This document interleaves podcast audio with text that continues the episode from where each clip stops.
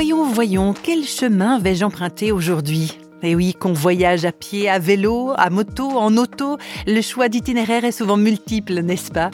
Réflexion faite, le choix ne serait-il pas également valable pour notre itinéraire intérieur, si l'on peut dire? On va se pencher sur la question avec Francis Husson, directeur d'un studio de télévision en région parisienne. Voilà une trentaine d'années de cela, il a fait un choix qui lui a certes énormément coûté sur le moment, mais qu'il n'a jamais regretté. Ce choix, c'était de pardonner au meurtrier de sa sœur. Francis revient tout d'abord sur les circonstances du drame. Ma sœur était en instance de divorce, elle était séparée de son mari, ils avaient une petite fille qui avait à l'époque 4 euh, ans. La situation s'est envenimée, il a laissé l'enfant dans la voiture, il est monté avec un fusil et il a tué ma sœur. On n'imagine pas, euh, tant qu'on n'a pas vécu ça, la violence d'un assassinat.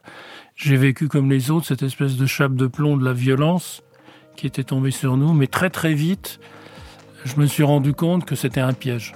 Et j'ai préféré choisir euh, la voie du pardon, même si ça coûte.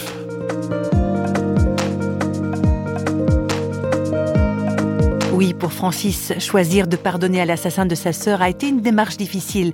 D'ailleurs, de lui-même, il ne l'aurait jamais entreprise.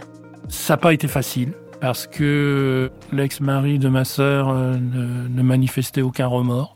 Il n'a jamais demandé pardon à la famille, il s'est jamais excusé de quoi que ce soit. Et donc, euh, c'était une démarche à sens unique.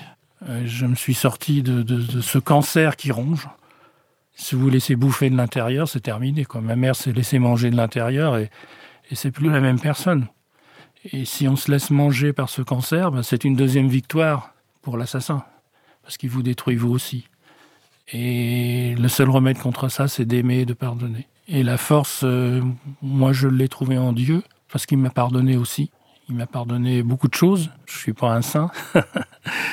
et, j'avais vraiment besoin de Dieu dans ma vie.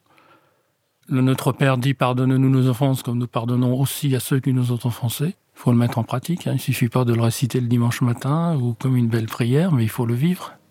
Même si ça fait très mal, même si c'est dur, même si ça vous arrache le ventre, de, pardonner à quelqu'un qui, qui s'en fiche, quoi.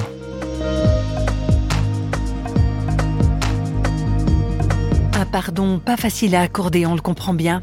La démarche prend du temps, alors comment peut-on savoir qu'on a vraiment pardonné?